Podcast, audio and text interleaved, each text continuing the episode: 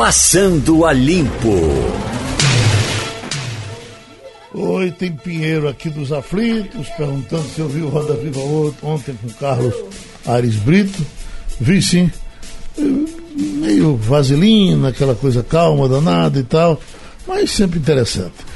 É, da Iputinga, a ciclovia, aqui é outra história. Maurício de Nassau não foi inaugurada.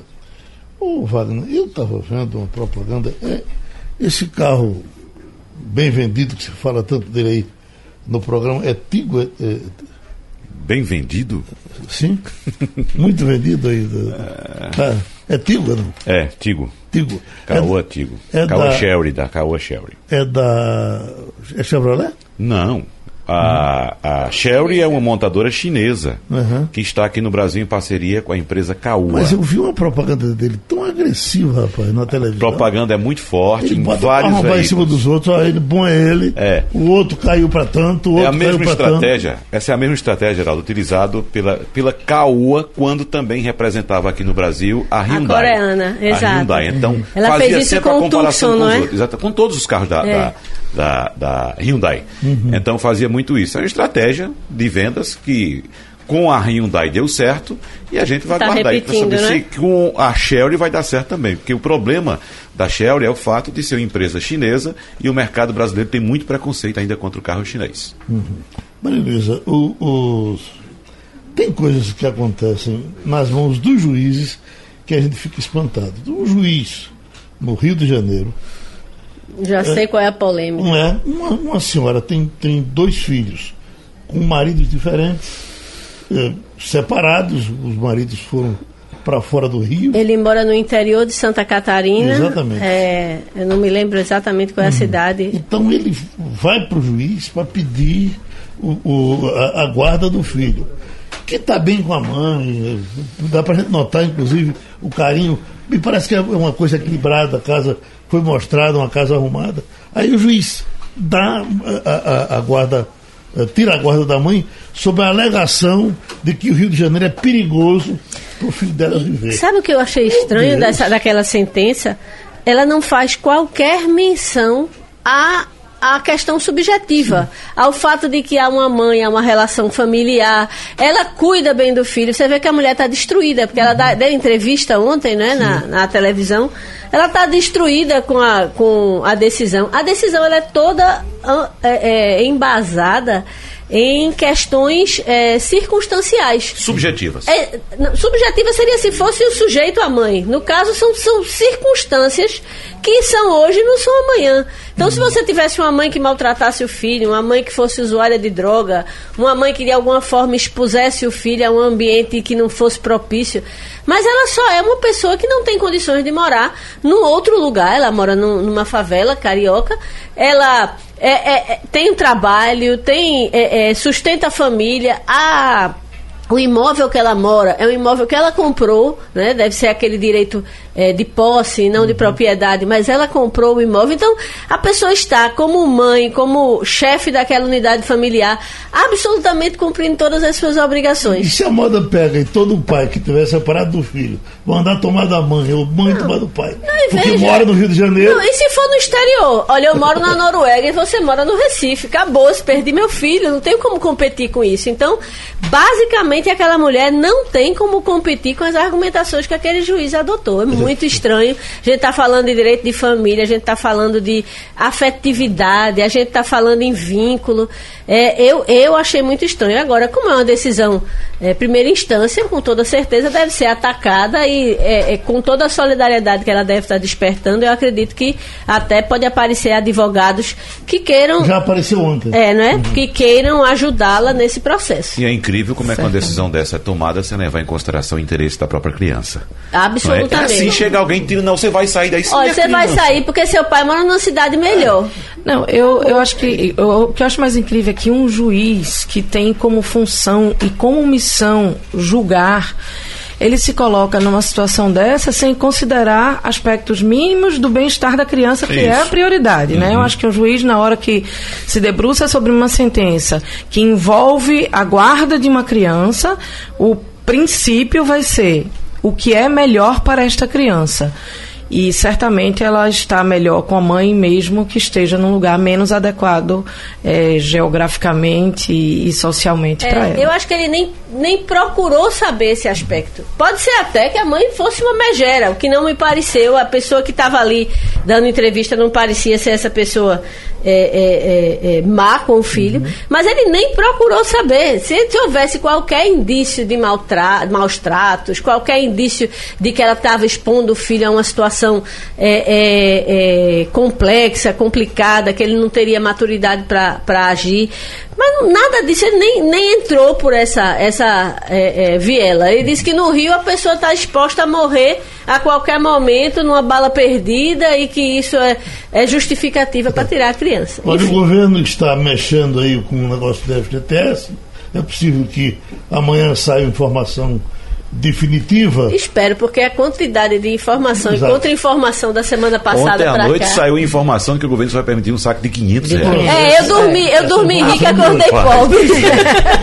então, doutor Gustavo Miranda, é líder empresarial da Comissão Civil, foi presidente do sindicato, é, construtor. O que falam é que há uma reação grande da construção civil contra o esvaziamento do, do FGTS. É isso mesmo, doutor? É, bom dia, Geraldo. Bom dia, bom dia quem, o pessoal da bancada, acho que é Maria Luísa, Adriano e o Wagner. Né? Exato. bom dia a todos que nos ouvem. Bom, pessoal, é, inicialmente a Maria Luísa já fez uma ponderação das mais importantes. Muita informação ou muita pseudo-informação e isso nos dificulta até de fazer qualquer comentário. A semana passada saiu uma notícia que iriam liberar valores para as camadas é, mais abastadas. Ou seja, as pessoas que têm maior saldo no fundo de garantia, em torno de 8% das contas, poderiam sacar. Aí viram que isso era uma jogada politicamente errada. Porque o grande detalhe é que se fala muito pouco do que se faz com o dinheiro do fundo de garantia. É preciso entender que o fundo de garantia não foi criado para ser complemento de salário. O fundo de garantia tem uma função muito mais nobre, muito mais ampla, não só do ponto de vista de financiamento de habitação popular ou habitação de uma forma geral, mas principalmente obras de infraestrutura. A questão do saneamento básico, principalmente nas cidades menores do país, depende fundamentalmente desse recurso. Então, na hora que nós vemos mexer nesse dinheiro, nós da construção civil ficamos realmente muito apreensivos. Imagine você que esse dinheiro, quando eu digo que ele é mal remunerado, o trabalhador que tem o, dinheiro, o direito de sacar vai deixar de ter uma remuneração de 3% ao ano e pode ir para o mercado livre, onde ele vai obter rendimento da ordem de 10, 12, sem fazer muita força. Então, quem tem dinheiro em volume expressivo vai sair do fundo de garantia e vai para o CDI ou algo parecido. E quem não tem, se é essa ideia dos 500 reais, que essa eu acho apelativa, vai comprar uma blusa, uma sandália e o resto tomar de cachaça, Geraldo. Infelizmente, vão gastar o dinheiro com bobagem. Doutor Gustavo, como é que como está sendo a relação da construção civil com esse governo? Tem algum programa diferente? Tem alguma ideia bem trocada? A questão do, do Minha Casa Minha Vida, como é que vai? Olha, o, o mercado, através da nossa confederação, a CIBIC, na pessoa do presidente Zé Carlos Martins, tem tido uma interlocução muito boa com o ministro Paulo Guedes. O problema é que nós sentimos que o governo ele é muito setorizado. E não adianta aí polemizar parece que não adianta falar com o ministro. O presidente da República, ele é um cidadão muito personalista e aí tem que falar com ele. Vocês têm visto aí essas últimas declarações desse final de semana, atacando o INPE, falando que nós nordestinos somos todos Paraíba. Quer dizer, são umas declarações tão desnecessárias, tão inoportunas, que eu não sei quem é que está ganhando com isso, mas custo acreditar que ao se falar tanta besteira seja sem querer, Geraldo. Uhum. Eu vou dar um exemplo claro. Essa questão do fundo de garantia, ninguém fala de uma coisa que nós reclamamos muito. A Caixa Econômica, que é a gestora do fundo, ela é remunerada em 2% do saldo do fundo. Isso dá algo em torno de 5 bilhões de reais por ano.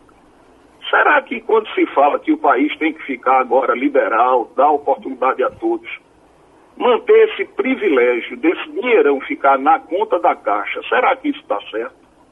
A gente viu os bancos privados disputando as contas dos estados, isso começou há vários anos atrás, e você vê que o Bradesco, Itaú, Santander, os outros, eles pagam aos estados, pagam aos grandes municípios, para terem direito de pagar a folha de pagamento. Imagina o que essa montanha de dinheiro, que a gente está falando aí de 250 a 300 bilhões que está parado no fundo de garantia. Se esse dinheiro for para a mão da iniciativa privada, ao invés do governo gastar 5 bi mandando para o cofre da Caixa, esse pessoal vai pagar o governo. Aí a outra pergunta que eu faço, será que isso está certo? Então a gente fica sem entender exatamente aonde que se quer chegar. Agora, o que eu digo com toda propriedade, sem medo de errar, o dinheiro do fundo de garantia, ele é do trabalhador, mas para uma função emergencial. Isso não é complemento de salário. Estão querendo injetar 30 ou 40 bilhões na economia para dar um suspiro, para dar um crescimento, porque a gente está vendo os índices cada dia diminuindo mais. Falava-se esse ano ter um PIB um crescimento de 2%, caiu para 1,5%, 1,2%, ontem corrigiram para 0,81%, se eu não estiver enganado. Então precisa urgentemente se botar dinheiro, porque não está rodando nada, o país está parado, isso é que é a verdade. E aí, seja com obra pública, seja com obra de habitação popular, com Minha Casa Minha Vida, com qualquer um desses vetores que geram emprego de verdade, isso é que precisa voltar a andar com força. Oi, Maria Luísa. É, eu queria pegar uma parte da sua, do seu comentário a respeito do FGTS, que o fundo, que é mais velho do que eu, o fundo foi criado em 66, eu nasci um ano depois, ele tem como uma das suas finalidades financiar obras estruturadoras como saneamento. No entanto, a gente ainda tem um país com mais da metade do seu esgoto sendo jogado in natura, em rio, em canal, no mar, enfim. É, é, de certa forma, o fundo ele não está servindo a, ao, ao, propósito para que foi criado, porque 52 anos depois a gente já devia estar tá vivendo na, na Bélgica, né? Maria Luísa, eu discordo um pouquinho. Concordo em parte. Eu acho que o fundo poderia estar fazendo um melhor serviço, prestando, ajudando a prestar um melhor serviço. Mas observe o seguinte: isso aí não é um pecado do fundo. Isso é um pecado das engrenagens nossas que são extremamente enferrujadas e dificultam as obras a andarem. Vocês falam muito aí, com muita propriedade, de que só aqui em Pernambuco nós temos em torno de 1.200 obras paradas no Brasil inteiro há uma quantidade infinitamente maior. Então o problema, Maria Luísa, é que as obras de saneamento elas são iniciadas e, infelizmente, pelos mais variados motivos, elas não têm continuidade. Um grande problema desse país é a tal da obra parada. A obra que o cidadão aqui da região metropolitana vê, o viaduto, o acesso da cidade da Copa, os terminais, enfim, uma infinidade de, de, de, obras que começaram e não terminaram e que, por motivos vários, fica por isso mesmo. E aí fica aquela história, a culpa é porque o Tribunal de Contas veio auditar, é porque o Ministério Público levantou uma possível falha, é porque a construtora não recebeu e parou, é porque a construtora quebrou. Esse é um grande problema. A gente tem que focar em destravar essas obras paradas para o que você disse chegar ao final. O saneamento tem que ficar pronto e a gente tem que sentir a economia não na obra, mas na redução de infecções, na redução do gasto com medicamento. Saneamento, isso não é da boca para fora, é o melhor remédio para a doença desse país. Doutor Gustavo Miranda, boa viagem. O senhor parou para nos atender aí em algum lugar. A gente agradece a participação. Vamos falar bem de Bolsonaro enquanto é tempo porque de ontem para hoje não me lembro de nenhuma palavra mal colocada. Por exemplo, com relação. Ele deu a explicação com relação à questão do meio ambiente, bem razoável. Ele disse: olha, a informação. Disse que não podia ser pego de que surpresa. Eu, que eu tenho que ter, para não pegar de surpresa. Eu estou discutindo com o mundo esse problema. Aí tá certo, né, rapaz? Ele não precisava era desqualificar Exato. a pesquisa científica de um instituto. Aliás, a defesa que Silvio Meira fez ontem do trabalho do INPE foi bem, bem contundente. Bem contundente, né? não é? É, é? é importante, você não pode desqualificar décadas de pesquisa que até então estava sendo sempre foi usada não só pelo Brasil, mas como referência no mundo, né? Porque, e a solução dada, a, a, não, não solução, mas o encaminhamento dado à questão do caminhoneiro foi bem interessante, porque jogou na mão do camarada mais competente desse governo, que é o ministro da, da infraestrutura. infraestrutura. Já reuniu o pessoal, já conversou, amanhã vai chegar com alguma coisa. Mas eu vi uma explicação de, de, eh, Thaís Herédia sobre a, sobre a questão que é, é, é um saco sem fundo. O que, que aconteceu com esse negócio do caminhoneiro? Primeiro, no governo Lula, financiou esse dinheiro demais para comprar caminhão. Uhum. Comprar caminhão, às vezes, para transportar o que não tinha mais para transportar. E quando é agora, está o cara com o caminhão dele para cima e para baixo, e, e, o, o, governo aumenta o, o frete, o, o, frete, mas eh, não tem frete. As empresas aproveitaram aquela greve Isso. e muitas compraram caminhões.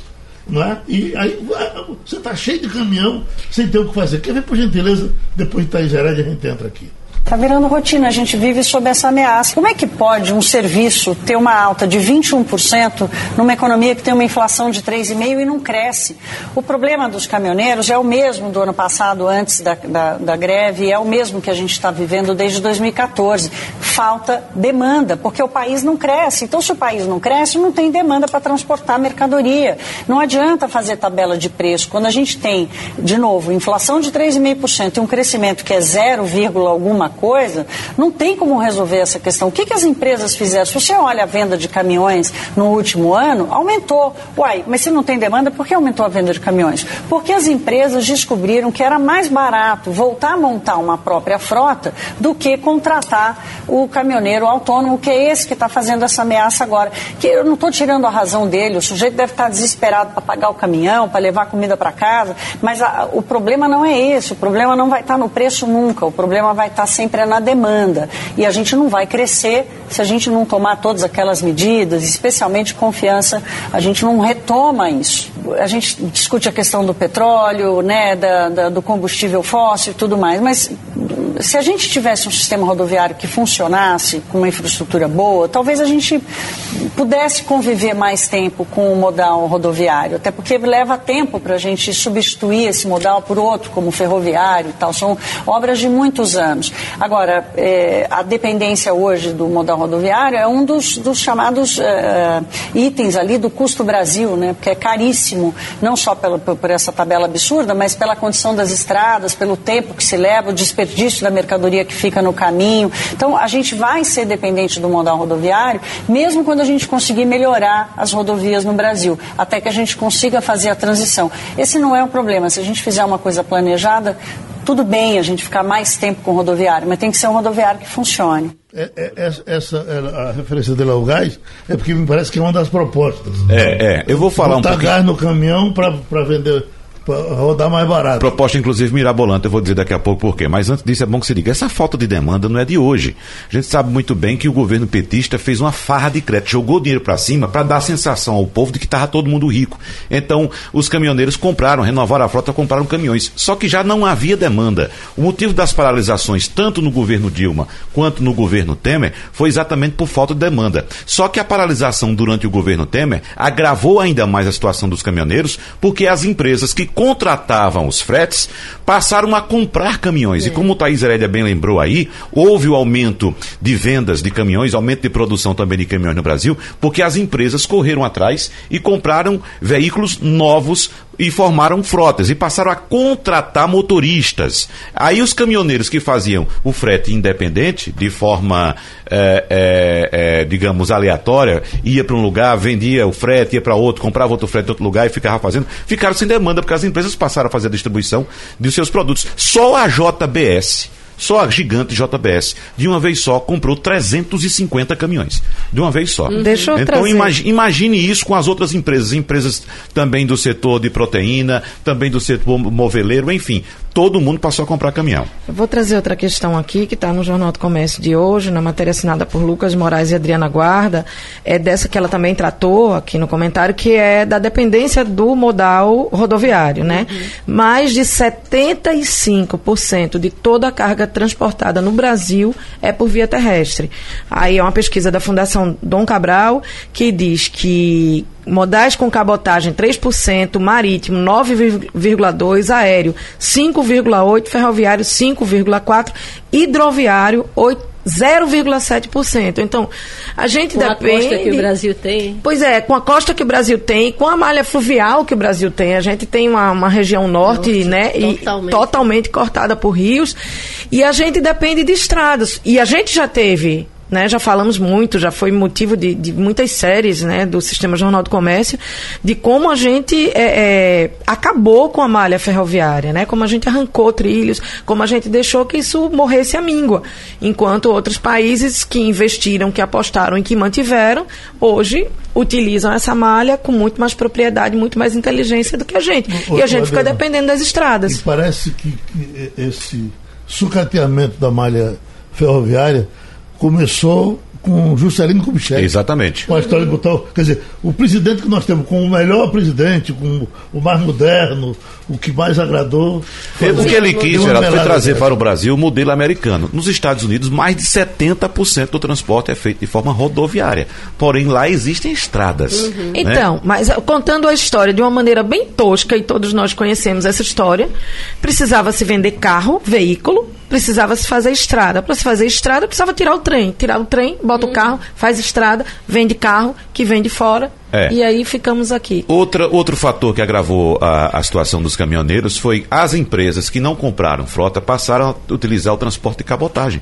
Então, por exemplo, a Mallory, que fica no Ceará, é, com, é, começou a contratar o transporte de navio. Então, o navio sai da costa cearense, passa pelo Nordeste, vai até Sudeste e Sul, uhum. levando as mercadorias. Né? Chega a 60 o problema, exatamente, é que esbarra mais uma vez de outro problema brasileiro, que é a burocracia. Então, por exemplo, quando um caminhão encosta no pátio da fábrica, ele é carregado e imediatamente vai embora. Para fazer o transporte por cabotagem, ele tem que levar esse produto até o porto e aí vem um processo burocrático no porto. E passa até sete dias para esse produto pra embarcar passa até sete dias. Então a burocracia brasileira trava também um pouco isso aí. Agora, em relação ao gás, o ministro das Minas e Energia, Bento Albuquerque, quer usar esse novo mercado de gás, que inclusive vai ser lançado hoje, um programa novo vai ser lançado hoje pelo governo federal, para tirar das mãos da Petrobras praticamente o monopólio do setor. Petrobras que tem quase 80% hoje da distribuição de gás no Brasil. Então, uh, ele quer utilizar para diminuir o consumo do diesel e também a dependência do diesel e estimular a conversão dos caminhões para gás natural veicular. Veja só, não há possibilidade de se converter pura e simplesmente, como se faz com carro movido a etanol ou gasolina, hum. esse veículo a diesel para gás natural. Por quê? Porque o sistema de combustão do diesel é diferente do, do combustível gasolina ou etanol. Por exemplo, gasolina e etanol, a queima é feita por fagulha. Vocês já ouviram falar que os carros de vocês têm velas, a vela de ignição? Uhum. Pronto, essa vela de ignição solta uma fagulhazinha para poder explodir a gasolina ou o etanol. No caso do diesel, o sistema de combustão é diferente, é por pressão. Então, o gás natural veicular não queima por pressão, não explode por pressão. Só o diesel que explode por pressão. Por isso que o motor diesel faz aquele barulhozinho então, característico. Na verdade, não seria uma conversão, seria mudar o motor do. Tem que mudar o motor. Existe um sistema ainda em teste que faz uma mistura do diesel com o gás. Né? E a perda de potência, Wagner? Você que é um expert no A tempo. perda de potência, no caso do gás natural, sem dúvida vai ser muito maior. O que vai provocar o quê? Vai, nesse, o, o, o caminhão a gás natural vai demandar de mais combustível mais gás. Por uhum. exemplo, você tem uma ideia, como um caminhão demanda energia para se movimentar, o seu carro faz quantos quilômetros com litro na cidade, Maria Luísa? Hum, Ou na estrada? Oito e meio. É, né? É. Um caminhão na estrada faz dois quilômetros com litro de diesel. 2 quilômetros com litro de diesel. Então veja só, o tanque de um caminhão, a carreta, por exemplo, poluente também. vai de 700 a 900 litros. O tanque para ele poder ter uma autonomia suficiente para levar um, um, uma carga por determinado período. Então, não é simplesmente, ah, vou trazer, é, converter os caminhões para gás natural que vai ficar mais barato. De fato, vai ficar mais barato do que o diesel. Porém, para fazer a mudança dessa frota, vai levar anos, talvez décadas. Décadas, porque o caminhão não é um produto barato, é equipamento muito caro e você não pode simplesmente descartar uma frota que você acabou de comprar, como por exemplo a gente falou Claro, aqui, que da ainda tá indústria, pagando. pra- que ainda está pagando. Né? Então não é simples assim, não. Isso é uma coisa meio mirabolante e possivelmente não venha a dar certo. Tem um, um ouvinte que fez uma pergunta que eu queria compartilhar, porque pode ser que. É, o Brasil está prestes a colher mais uma safra recorde. Vocês acham que isso pode ter algum efeito positivo nesse crescimento de demanda para os caminhoneiros ou, o- ou o agribusiness também optou por ter frota própria? Não, alguma parte do, do, do agronegócio optou por, por frota própria, mas é o transporte ainda do, do agronegócio. O problema não é nem o caminhão, Maria Luísa. É o armazenamento. Não, são as estradas. Ah, aí é. São as estradas. A, a, a, a a demora. gente fez uma opção pelo modal rodoviário, mas não investiu Mas em não rodovia. tem estrada. É. Não tem estrada, entendeu? Cadê a ferrovia Norte-Sul, que foi inclusive inaugurada por doutora Dilma? Não é? Ela inaugurou, fez vídeo e tudo para a campanha querido, eleitoral. E a lenda da Transnordestina? A Tem uma Transnordestina. lenda, não é? Pois é. O que eu sei é que Maria Luísa está agradando. Ana Lúcia diz, Geraldo, é bom ouvir Maria Luísa. Oh, Ela é um é. amor de pessoa. Está morrendo muita gente. Eu, eu, essa semana fui no Talude e já teve até um desse no debate aqui, o dono do Talude, o galegão, que eu esqueci o nome dele. E quando cheguei lá, cadê o, cadê o galego? Não, o galego morreu. Morreu quando? Morreu em maio. E Que pena, porque nós tínhamos. O Talude tem 50 anos esse restaurante. Faz parte das minhas Faz memórias infantis. Comer ensopado de caranguejo no talude. Já que era infantil, você brincava lá também. Brincava, brincava. permanece- mas permanece- era o caranguejo. que Permanece tão aí. movimentado quanto, daquele cheio, lotado e tal. Então nós fizemos aqui um debate com, com três donos de hotéis e, e- e o Galego foi um deles. Depois, eh, essa informação triste que ele morreu agora só faz tempo e eu não sabia. Você tem uma morte importante de hoje? Pois é, o artista plástico Reinaldo Fonseca, a gente acabou de saber, Luca, é, Vitor entrou aqui para dizer. Ele é um pernambucano, recifense, que trabalhou, eu acho que até os últimos dias, porque até onde a gente tinha É, notícia... Mirella disse isso aqui, Ele né? seguia trabalhando e pintando, pintava todos os dias. É, a obra dele é muito valorizada financeiramente e artisticamente e chamava atenção por isso, pela vitalidade, pela vontade e mais do que isso, pela necessidade de pintar diariamente, né? Tem uma matéria no Social 1, ele foi, chegou a estudar com Portinari por seis meses, um dos fundadores da Sociedade de Arte Moderna do Recife, é uma figura muito, muito importante para as artes plásticas recifenses. Vai, vai chegar aí um, um livro muito interessante chamado Medicina dos Horrores. É, a Veja traz aqui um, um, um preâmbulo dele aqui, é, falando do- é, é o começo das cirurgias. É, Robert Liston e outro aqui, Joseph Lister, isso entre 1827 e 1912.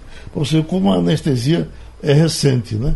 Então, o, o, o, forte desses grandes cirurgiões é que eles faziam as cirurgias, por exemplo, o Lichten segurava a faca no dente e com outra faca ele cortava e com outra ele falava. O- o- o- os, os hospitais se chamavam Casas da Morte. Que porque coisa, em né? geral o cara chegava lá e morria. É. Morria de dor quando estava sendo tratado. Então, Eu acho que é por isso, Geraldo, foi também, que hoje tanta gente tem pavor à palavra cirurgia. Quando se fala em cirurgia, as pessoas têm um pavor enorme. É bom que se diga que as cirurgias hoje estão extremamente sofisticadas moderno. e muito seguras. Muito seguras. Né? Eu até brinquei. remotas, né? Você hoje consegue fazer cirurgia sem estar presente, É, né? eu Com- até brinquei aqui no Debate Cidade, acho que foi sábado passado, falando com Cíntia, Cíntia Leite, que é nossa especialista em saúde, né, dizendo que já chegou o momento da, da, da medicina mudar o termo, né? Não chamar mais cirurgia, que tanta gente tem pavor, quando fala em cirurgia tem pavor. Mas o procedimento hoje é muito seguro, né? É, não- não- as pessoas têm muita, muito medo de dor. Não, mas em cirurgia você não sente dor nenhuma. Você pode sentir antes ou depois, mas durante você não vai é, um sentir be- é um nada. belo sono. né? E- O sono da anestesia é um sono muito bom. É, Pois sabe, é. Michael Jackson era viciado no som da anestesia, É, né? Sono, Maria, né? eu prefiro o sono do vinho. É, também. Adriana, que é de uma família de médicos, pode falar aí sobre essa evolução. da... Não, é, eu, por exemplo, na a cirurgia cardíaca, né? é, se você pensa que antes você precisava serrar o externo, abrir um osso que normalmente nunca é aberto, né? Que no peito, Eita. você abre o peito, você coloca um, um- um equipamento para manter aquele peito aberto, você opera o coração, implanta a veia para fazer o sangue voltar a circular. E hoje você tem a- a- através da, da hemodinâmica, né, do cateterismo cardíaco, você vai lá na, na, na veia, não sou especialista não, são meu Mas pai e meu alguns- irmão. Em alguns casos eles abrem o peito Não, ainda né? abre, mas você resolve muita coisa com o estente pela, pela uma abertura mínima na virilha, uma intervenção mínima, e aí lá vai uma, um, um- um- fiozinho até o coração, implanta o estente, faz com que aquela, aquela veia seja aberta no- novamente. Estou falando um monte de besteira, se meu pai estiver me ouvindo, ele me mata. Ele amanhã tá aqui. Ele amanhã tá aqui. E aí, e, mas aí, e aí você implanta dois, três estentes e, e, e- o coração volta a ser bombeado com sangue normalmente. É Até Milagroso. Uma, uma coisa interessante, depois de tanto tempo, esse Listerine, né, o nome aqui, desse. eh, eh, que se, se faz. Enxaguante bucal. enxaguante bucal. É, é, é, o nome Listerine é em homenagem a esse Lister, que operava com a faca nos dentes. ok? Bom, deixa eu dizer uma coisa. Olha, para você é, que não gosta da vida dos outros, a Adriana está aqui, uma vida dos outros interessante. A vida anda, a fila anda. E, é, após oito meses de relacionamento, chegou ao fim o casamento da jornalista André, André Sadi. André Sadi. Quantos meses de casamento? Seis meses? foi? Oito meses. André Sadi, estrela da Globo News, com Alexandre Youssef, secretário de Cultura da cidade de São Paulo. Engraçado. Eu ouvia dizer que era um repórter da. Ela era casada com outro cidadão, separou, casou com esse e separou de novo. Separou agora. Recente. Gente, Então, ela é tão discreta na vida dela. Deixa a pessoa ser feliz. Eu, eu, eu, Foi vista numa loja comprando móveis para morar só. eu, eu- eu não sei, eu, eu, eu sinceramente preciso dizer publicamente que eu não sei de onde é que Geraldo tira algumas conclusões, por exemplo, Tá sobre eu Veja, viu? gostar ou não gostar de falar da vida dos outros. Tá. Mas o que eu posso dizer de Andréa Sadia é que ela assumiu um protagonismo no jornalismo da, da. Globo News e da, da Rede Globo, de forma geral. E ela, ela me impressiona a forma como ela passa, ela fala de, de assuntos sérios, é, ligados à política nacional e com uma naturalidade muito impressionante. Né? Ela parece que está ali conversando Se numa mesa de símbolo- bar. se tornou símbolo sexual lendo notícia E era É, assim, é, era eu, eu, eu, eu acho, eu acho um símbolo profissional do jornalismo. Não, e é. uma É, coisa, ela é muito discreta. É, não. Ela é muito discreta na vida pessoal viajou para dela. Brasília né? só para vê-la de perto. E a, a- e- a a gente vê, a gente vê muito no, no jornalismo é, é, atualmente, fazendo uma pequena crítica, que eu nem gosto de criticar os colegas, mas assim, muito, muita falsa intimidade com os entrevistados e é, contrabalanceado com pouquíssima informação. E eu acho que ela faz o contrário, né? Eu acho que ela traz a naturalidade sem precisar ter uma falsa intimidade e sempre com informações bem parrudas, que eu acho que é para isso que é, estamos aqui. além, além do conteúdo, o que me chama a atenção muito no trabalho de André Sadi é a leveza com que ela trata a informação. Né? Ela faz um- Você lembra, Não tem Wagner? aquela coisa de estar amarradinho, você vai ter que dizer isso, vai ter que falar Você assim, dessa forma, não. Parece que está contando uma novela, É, narrando uma novela que ela viu. Durante a- a- o período pré-eleitoral, ela fez, eh, a Globo News fez no Jornal das 10 uma. Era um, um verdadeiro paredão, não é? Colocava o candidato e o, o corpo de jornalistas Isso. da Globo News, assim, só fera. Só gente assim tarimbada com muito tempo. E ela era, na minha opinião, a mais centrada nas colocações, a que em momento nenhum perdeu a- a- a- o rumo e que fazia perguntas contundentes, bem postas. Assim, ela, ela chamava atenção naquele paredão que, que foi montado para os candidatos falarem, fazer uma espécie de sabatina, né? É. Hum, Gente querida, uma decisão de ontem do governo eh, mexendo no Conselho eh, do Controle de Drogas. Aí já viram críticas, o pessoal que está saindo, está saindo atirando, mas esse negócio de droga no, no- no Brasil está precisando de, de dar uma- um, um ribuliço. Vamos ver o que é que eles vão fazer. Essa questão dos conselhos, em cima da, de criar esse conselho no Brasil, criou-se uma, uma rede de picaretagem do tamanho do mundo, para o pessoal desse conselho ganhar muito dinheiro, né? vamos trocar, ver como é que faz. Eh, se vai funcionar melhor. É, só, só a notícia é que, eh, Geraldo, só ajudando aí, que ele tirou representantes, o governo decidiu tirar representantes da sociedade civil de conselhos que estavam estabelecidos e nesse caso específico para tratar de políticas de drogas, né? E aí tirou o médico, participei. o perito. É, o que eu achei estranho foram as, as civil. porque eu imagino que um médico num conselho de droga deve ter uma função bastante importante. Também tinha psicólogo, representantes da categoria, né? Devia ser do CRM, do Conselho de Psicologia. Então, ele, e a OAB também foi excluída, né? O Acho que é jurista. mais de 20. Né? É, me, me estranha, ah, me causa estranheza, Geraldo, porque, primeiro, a sociedade civil é quem mais sofre os efeitos da, da escalada das drogas, né? Somos nós, Uhum. né? não são as autoridades. A gente que está no dia a dia, eh, todo mundo tem ou algum conhecido, ou alguém da família que de alguma forma eh, eh, entrou nesse mundo, não consegue sair. Assim, quem, quem já viveu, e, e- e eu já tive um, um caso próximo, é uma coisa dolorosa e é difícil de você combater. Você vê a Adoece pessoa. todo mundo, né? É, Não só a Você pessoa. vê a pessoa é, é, se destruindo, né? E você se sente assim impotente. Tem hora que você diz, não tem mais nada que a gente possa fazer, a pessoa está no fundo do poço e, e, e não e a pessoa não consegue sair, porque é doença. É doença e adoece todo mundo, como a Adriana disse. É uma dependência. né? Pois é, então a sociedade civil eu acho que é quem mais é impactado pela, por qualquer política que venha a ser tomada é, é, com relação à questão das drogas. Então eu acho Mas, olha- complicado você estar sem médico, sem psicólogo e sem, e sem alguém da área do direito para dar opinião sobre Quando o isso. Braga foi secretário de Segurança, eh, eh, eu fazia parte lá do, do- do- de um conselho, Conselho de Segurança. A gente levava sério, ia para reuniões, eu sabendo muito pouco daquilo, mas levava a experiência do que eu ouvia falar por aqui. E lá nós temos padre Edivaldo, tinha um monte de gente boa. Esse conselho funcionou por um ano e pouco e não deu nada.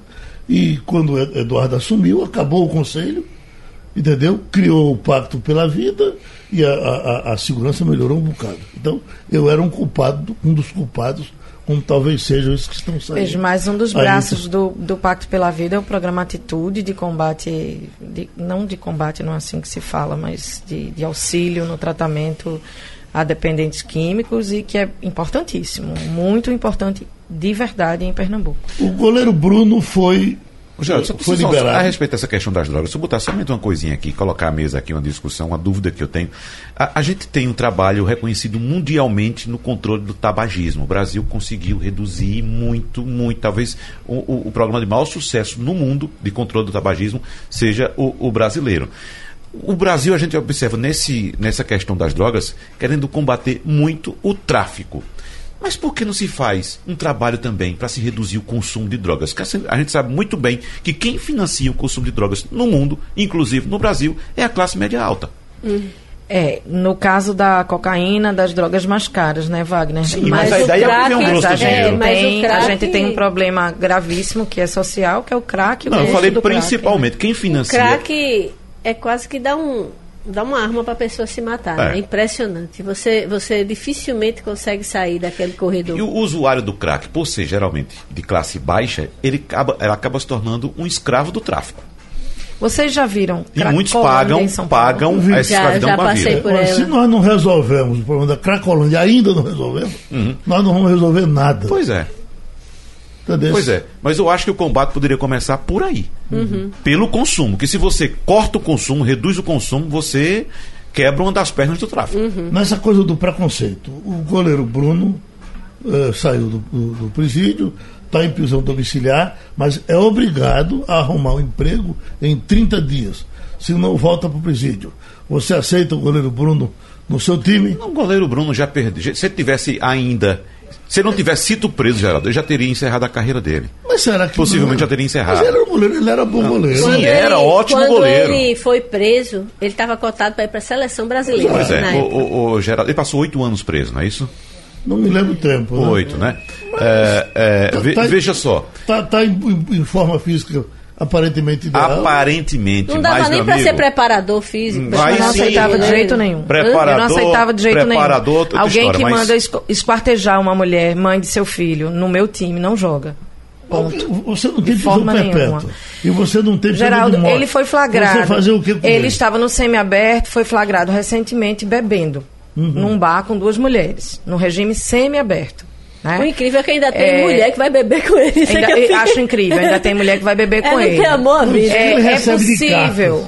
pedindo ele em casamento é uma loucura. Olha, eu assisti um documentário muito bom, no- acho que chama Restaurante do Bem, alguma coisa assim, no Netflix, sobre um restaurante no México que só emprega ex-presidiários.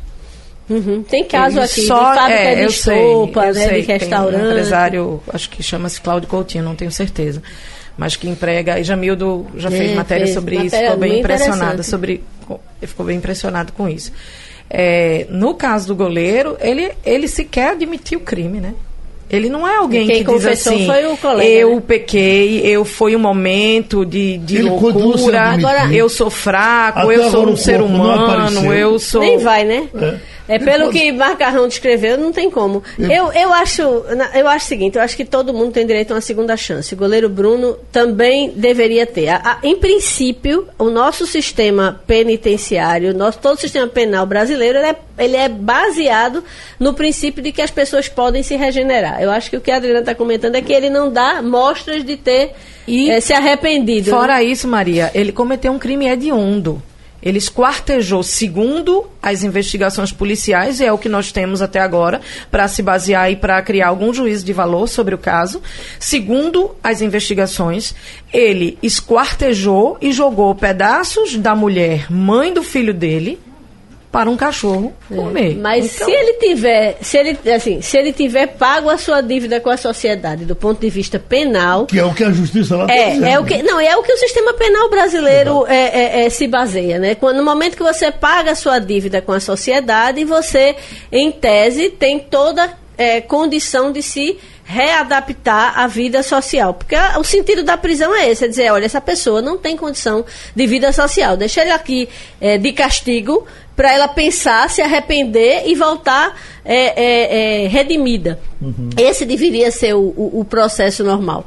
Eu não sei se aconteceu com o goleiro Bruno. Em tese, a- a- ele teria direito a uma segunda chance se ele cumprir todas as suas sua dívida com a sociedade e se ele se mostrar minimamente arrependido do que fez. Como ela passou por aqui, Lidomar Castilho, que todo mundo sabe, cometeu um crime também. Uhum. Também feminicídio, né? Exato. Seria feminicídio.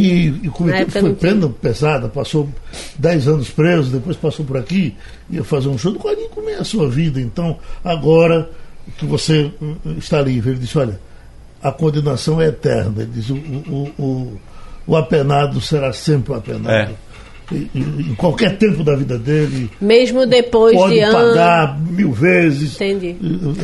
É, é, é, Eu, eu me lembro que um tempo atrás eu tive uma conversa com o escritor Inácio Leola Brandão.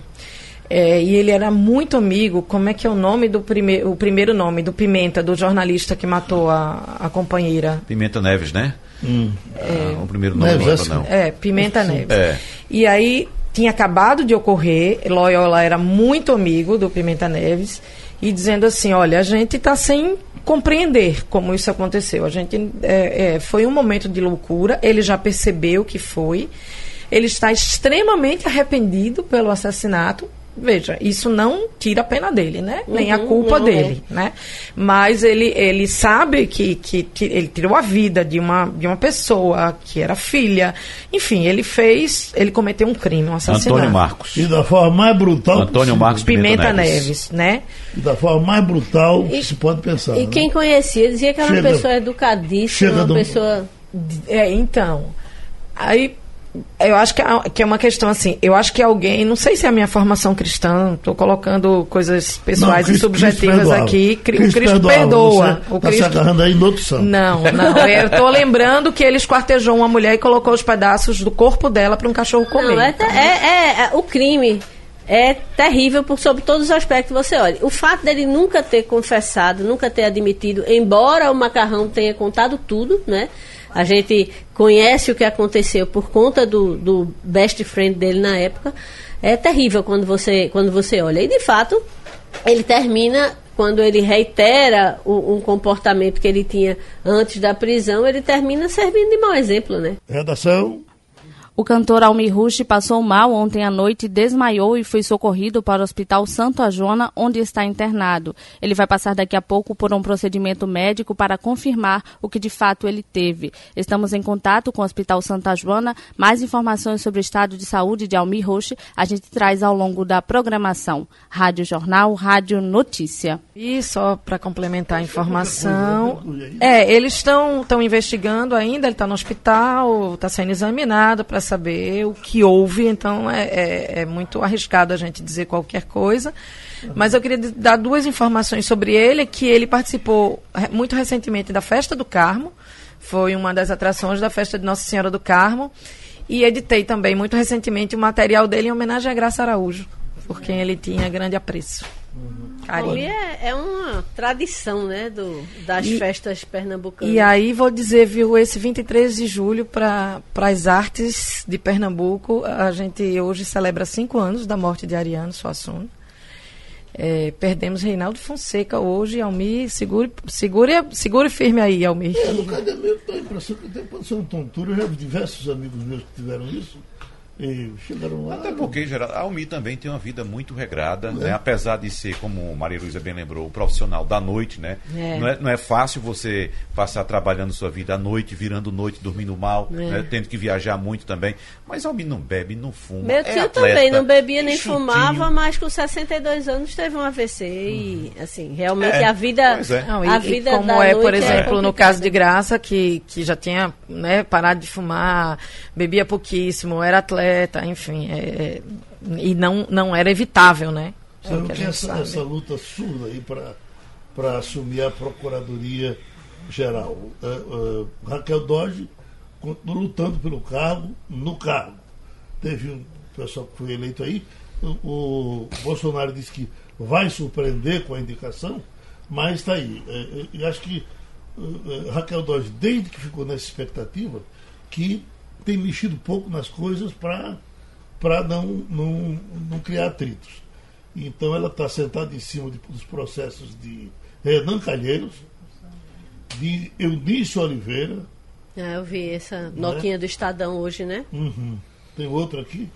É Renan, Eunício e... Lobão. Lobão, Edson Lobão. Então, os três, tá, tá, tá, não, nem, nem ofereceu denúncia, é. nem arquivou, porque Tipo, depois de tanto tempo você com o processo, você tem que ter uma conclusão. Ou você é, encaminha a justiça porque encontrou é, é, é, indícios que podem resultar em condenação, ou você arquiva porque não encontrou provas suficientes para encaminhar a denúncia. Você não fazer uma coisa nem outra em, em, em caso de personagens tão relevantes para a história recente da nossa República é muito complicado. Eu lembro, Maria, de uma frase de Joaquim Falcão, que o nosso especialista em STF, Jurídico, jurista, é. ele disse que é da Fundação Getúlio Vargas, ele diz o seguinte, é uma frase dele que assim, na hora que o Supremo, por exemplo, decide não julgar, ele já está fazendo um julgamento. Uhum. Ele já está dizendo, na hora isso vale desde para processos envolvendo políticos, como processos envolvendo cidadão. Na hora que ele leva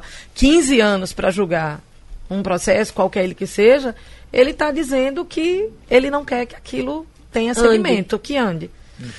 O, o, jornal O Estado de São Paulo traz a informação hoje de que a, a operação Zelotes está enfrentando um desmonte que pode prejudicar gravemente todo o trabalho da operação, num alerta que é feito pelo chefe em exercício da Procuradoria da República no Distrito Federal, Cláudio Dreves, que viu em poucos dias a força-tarefa que atua no caso se dissolver e essa opinião dele é compartilhada por outros colegas ou por outro colega que acaba de ser retirado da operação. Veja só, a operação chegou a ter quatro procuradores e hoje conta com apenas um que está nos Estados Unidos, onde faz um mestrado. E o trabalho remoto impede, por exemplo, Frederico Paiva de participar de audiências.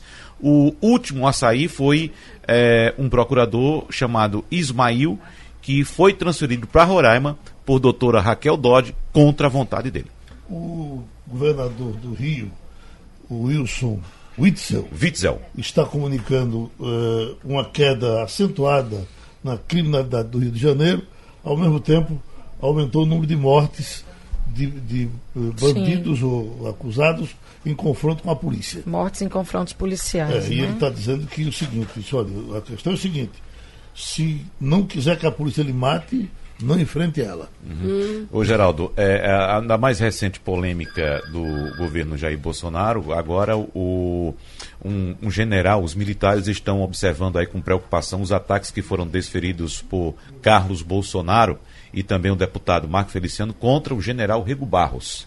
O general Rego Barros, que é o porta-voz da presidência da República. Foi né? no fim de semana. Então, no fim de semana nós sabemos que em, poucos, em poucas horas ou em poucos minutos o presidente Jair Bolsonaro eh, produziu algo que poderia ser uma enciclopédia da asneira, né?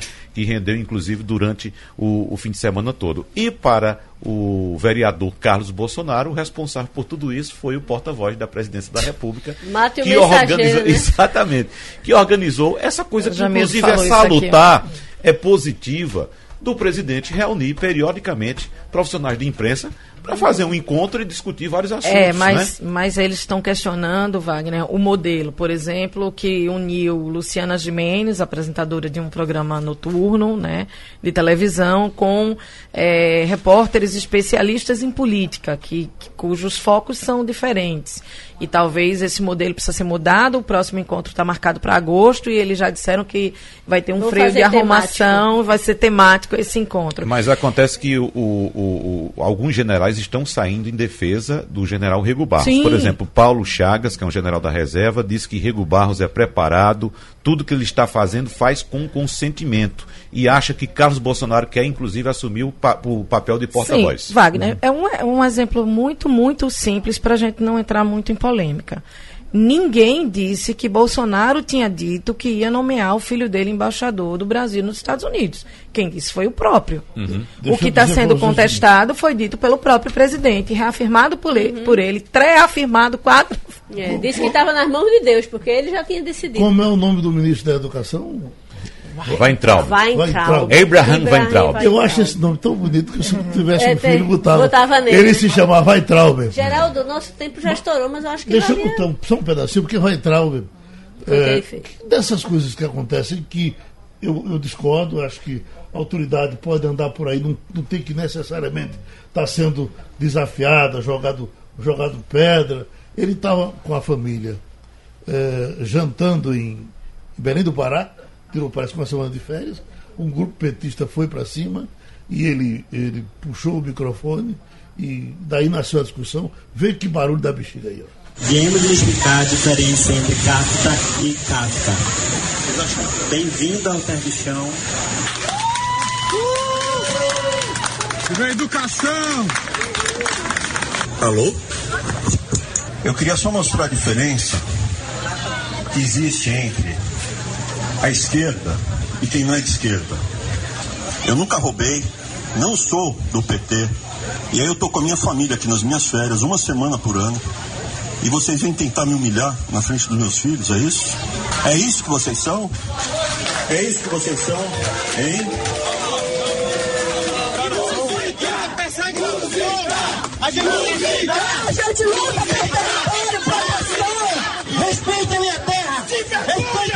povo! Respeita o meu... Ok, isso, isso não interessa a ninguém, né? Eu acho que é, enquanto ele viver nesse inferno, ele tem o direito de estar no canto briga dele. de Claro, torcida, claro, né? ele está tirando férias com, com a família, isso é inadmissível. Agora, você perceba que ele se defende atacando, né? Ele, ele coloca Claro. todo a esquerda de um lado e quem é de esquerda rouba. Quem não é de esquerda, então, assim, enquanto o governo também não entender que ele é um. um- está governando um país, independente de que lado as pessoas É, estejam. mas vamos lá. Ele vai vamos lá, alimentar. o, o errado foi quem foi lá atacá-lo. Ele estava no Sim, mas dele. foi a primeira coisa Quando que eu chegou, falei. ele então de- entrou batendo. Mas isso é normal de quem é atacado. O programa acabou, a gente não falou do bicho esquisito que E- apareceu em Piedade, minha gente. eu fiquei, eu nunca molusco tinha visto venenoso. aquilo na minha vida. É, O diz que ele dragão se azul. alimenta de caravelas e por conta disso ele pega o veneno da caravela e concentra. Então você imagina aquilo ali já queima para acabar com o fim de semana de um. Você imagina ele concentrado, Veja, né? eu, eu, eu tenho, desde que nasci, que eu vivo em praia, eu moro em praia, eu Mas ando diz que em ele praia. veio da África, né? Chegou aqui com a chuva. Eu nunca tinha visto. Você viu, Geraldo, a imagem do bicho? na- no site da Rádio Jornal. É, tá no site Azul. da rádio. É um negócio esquisitíssimo, azul. Parece um. Me pareceu aqueles brinquedos de É, criança. parece um aquele- brinquedo, é. Agora diz que é bem pequenininho. Ele é, Aqui, ó. O é- tamanho de uma tampa de garrafa. É, ele é bem pequenininho, mas é, não é típico dessa área. Diz que ele dá no alto mar, dá pro lado da África. Diz que veio com a chuva e tá fazendo um, um, um estrago, porque o veneno dele é o veneno da caravela E se você está tomando Que banho e ruim. dá uma raspada, né? Exatamente. Eu- Ele é pequenininho. Eu fiquei achando que. Eu, quando vi a primeira vez a imagem, eu fiquei achando que era uma montagem. Mas a pessoa que gravou, e tem um vídeo disso, a pessoa que gravou, ela mostra ele se mexendo dentro d'água, nesse vídeo. Ele se mexe aqui. E depois ela deriva a imagem pra Praia de Piedade. É. Não tem. Não tem muito. Adriana, passa esse vídeo pro pessoal do site, porque é interessante para acrescentar a matéria. Pessoal do, aliás, é a matéria mais vista ontem do Sistema Jornal do Comércio foi esse dragão azul dos infernos aí. Eu Agora é fiquei bonitinho, muito né? Mas não toque não, pegue não. Vamos muito, embora? muito impressionante. Vamos, eu queria só registrar, Geraldo, para a gente encerrar a vitória do conservador Boris Johnson no Reino Unido, sim, né? rapaz. Nós não Coisa falamos do hoje, tema. né?